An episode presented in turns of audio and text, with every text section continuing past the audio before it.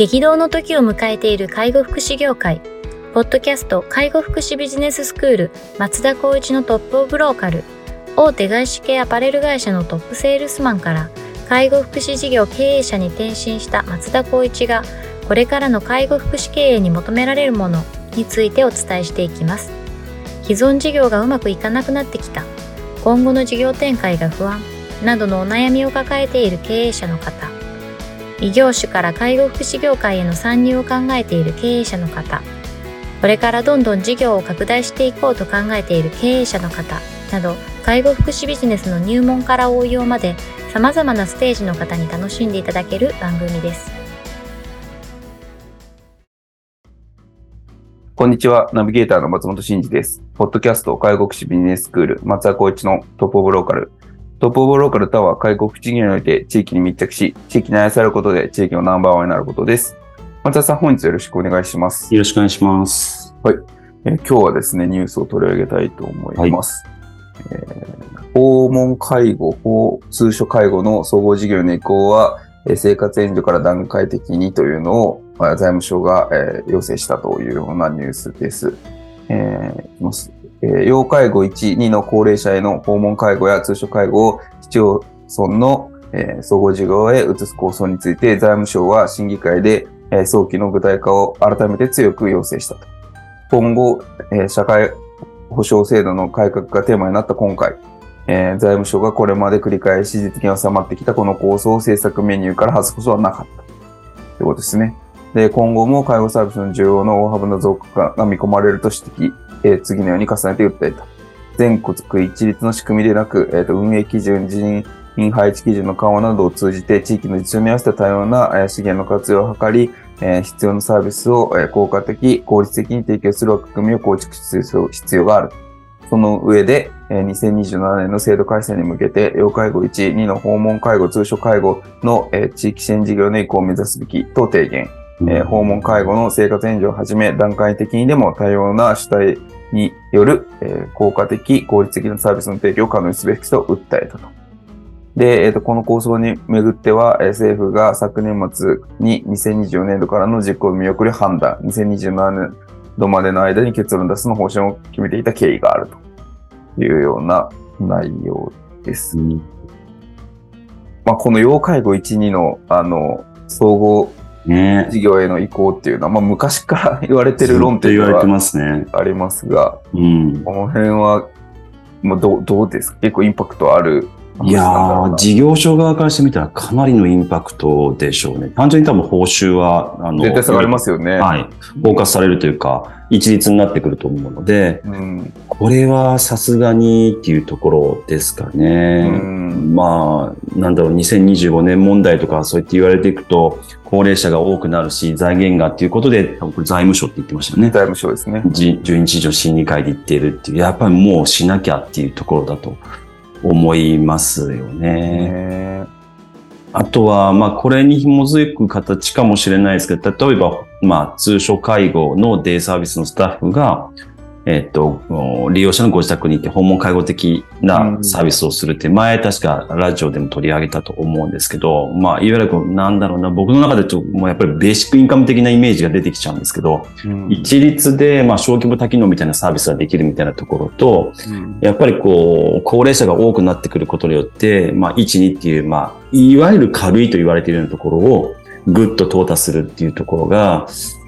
まあ、安直な感じにもやっぱり見て取れちゃうのは事実あるなっていう感じはしますね。うん、1、2でも、それこそ、まあ、あルールとマニュアルに沿って介護認定されますけど、地域によってはやっぱりこれは、まあ3で出しちゃダメだとか、絶対あると思うんです。ありますよね。ありますよね。そうすると、まあ、うまくね、人員基準の緩和っていう部分、立て付けを前に出してますけど、うん、実際の地域の実情はってなった時には、そこがやっぱり整合性合わないと、うん、事業所の破綻とか、極端に言うと、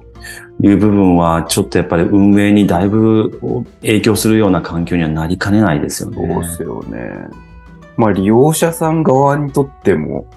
かなりインパクトのある話ですよね。きっと。うん。生活そのものが脅かされるというか、うんうん。あ多分、すあの、そうすると事業者側はサービスの生産性を上げようっていう体で、ー効率化を求めていくと思うんですよね。うん。実感とかも含めて、するとサービスは低下すると思ですよねもっともっと悪循環がよぎるなって思うと、その辺の道筋っていうところのガイドラインをもうちょっとやっぱりこう、数値に基づいて出してもらった方が分かりやすいかなっていうのは、じゃあこうなります。報酬見たら、あ、報酬やっぱり下がったみたいな。うん。で、資産してたら、いや、もう太刀打ちできないみたいな感じには絶対みたいな。うんなるんじゃないかな。まあ、お大枠はね、いずっと言われているように、やっぱりその大規模化、うんやっぱり医療法人がホールディングス化して、こういったところをやっぱり賄ってほしいみたいなことは財務省はちらほら言っていたりしますけど、うん。まあそこにやっぱり持っていくのかな。大きくえ広げてぎゅっと絞めるっていうのは、まあある意味方法論としてはあ言ってあると思うので、うん。やっぱそうなっていくのかな、みたいなところは、ちょっと感じちゃいますよね。そうですね。まあ、その、まあ、地域の実情に合わせてっていうことは書いてありますけど、うんまあ、。財源で言えば、やっぱ地域に行った方がやっぱないわけで、うん。そうすると、と、あの、いろんなことができなくなったりとか、うん。シンプルに報酬単価下がるみたいなことは普通に想定されますもんね、これは。されますね。やっぱりあの、施設内訪問とかっていうのも、どんどんどんどん、まあ、居宅の方も、確か、あの、要するにケアマネの事業者ですよね。はいあれも、おいわゆる、うんと、なんだっけな、少なくなるっていうふうに言われているんですよね。あ、ど同一施設訪問。同一して、はい、そうです、そうです。今日、居宅もって僕思っちゃうんですけど、なぜそこ行くみたいなところなんですけど、報酬自体が高いわけじゃないのに、そこなんでやる、まあ、要するに外に出しなさいと。サービスをちょっとこう、まあ、幅広く安定させるためにもそうしなさいっていうところだと思うんですけど、うん。なんかやっぱり分科会、審議会ってね、こう第三者的に入ってくれてる人がいるにもかかわらず、やっぱそこに落ち着くのがちょっと僕の中であんまりイメージが、まあそういった会に参加したことないのであれですけど、難しいですよね。本当になんかもう全然異業種の人がこういった文化会審議会にもっともっと入ってほしいなって、本当思ってはいるんですけど、ああ、なるほど、なるほど。確かにそうかもしれない。まあ、今回だとこれは財務省のは、あの、要請なので、うん。まあ財務省が要請するってことは、それはあのコスト削減性っていうことそうですよねにしかどうしてもならないなとうん思いながら見、パワーバランスで言ったら財務省があって厚労省だと思うので、うん。なかなかそこに対してはね、お金ないって言われるんだったらまあしょうがないよね。じゃあこれで考えるかってやるのは多分厚労省だと思うので。そうですよね。なかなか内装で触れないからもう、そうそうそうそうそう。その中で何とかするしかねえかみたいな感じ。まあでもブラックボックスじゃないですか、そういうのも。正直言うと。そうですよねよりは、なんだろうな、今の政治が紐づくんであれば、やっぱそこになんか、まあ子供に、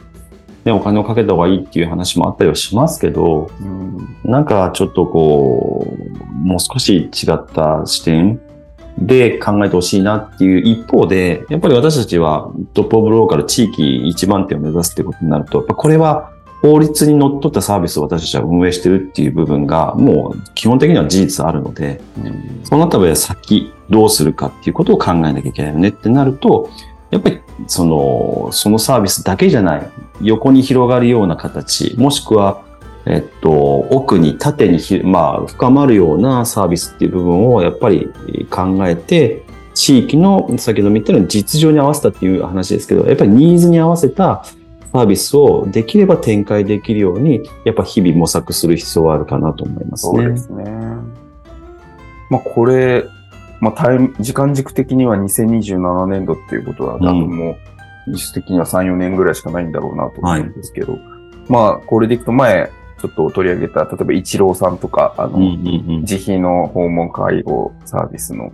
なんかああいうところとかは、まあこれがどんどん進んでいくと、逆にこう、ニニーズ的には求められていくんだろうなとか、うんうんうん。まあ、あの、そういうこの、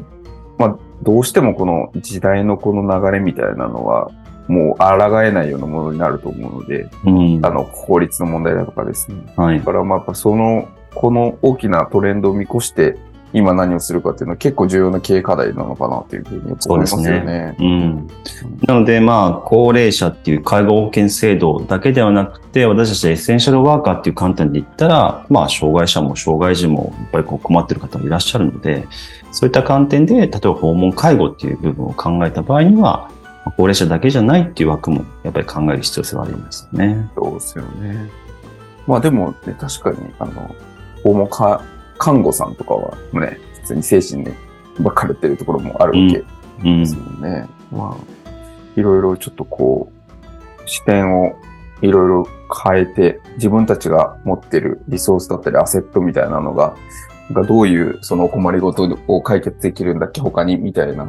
高齢者以外にも何かできることないかなみたいなところの視点っていうのが、なんかよりもしかしたら今後重要になってくる、やっぱりトレンドですね。そうですね。そういった視点をもとに、まあ、あの、ご質問いただいたりとか、共に考えるっていう部分は必要かなと思うので、まあ、どんどん、あの、ご質問いただけたらなと思いますね。はい。ありがとうございます。じゃあ、ちょっとまあ、このあたりのニュース引き続き取り上げられればと思います。では、本日は以上させていただきます。ありがとうございました。ありがとうございました。ポッドキャスト介護福祉ビジネススクール松田光一のトップオブローカル。番組では介護福祉サービスに関するご質問を当番組の専用ウェブサイトより募集しております。番組 URL よりサイトへアクセスし、質問のバナーから所定のフォームへ入力の上送信をお願いします。URL は http コロンスラッシュスラッシュ tol sense カッコセンスハイフン world カッコワールド .com になります。皆様のご質問をお待ちしております。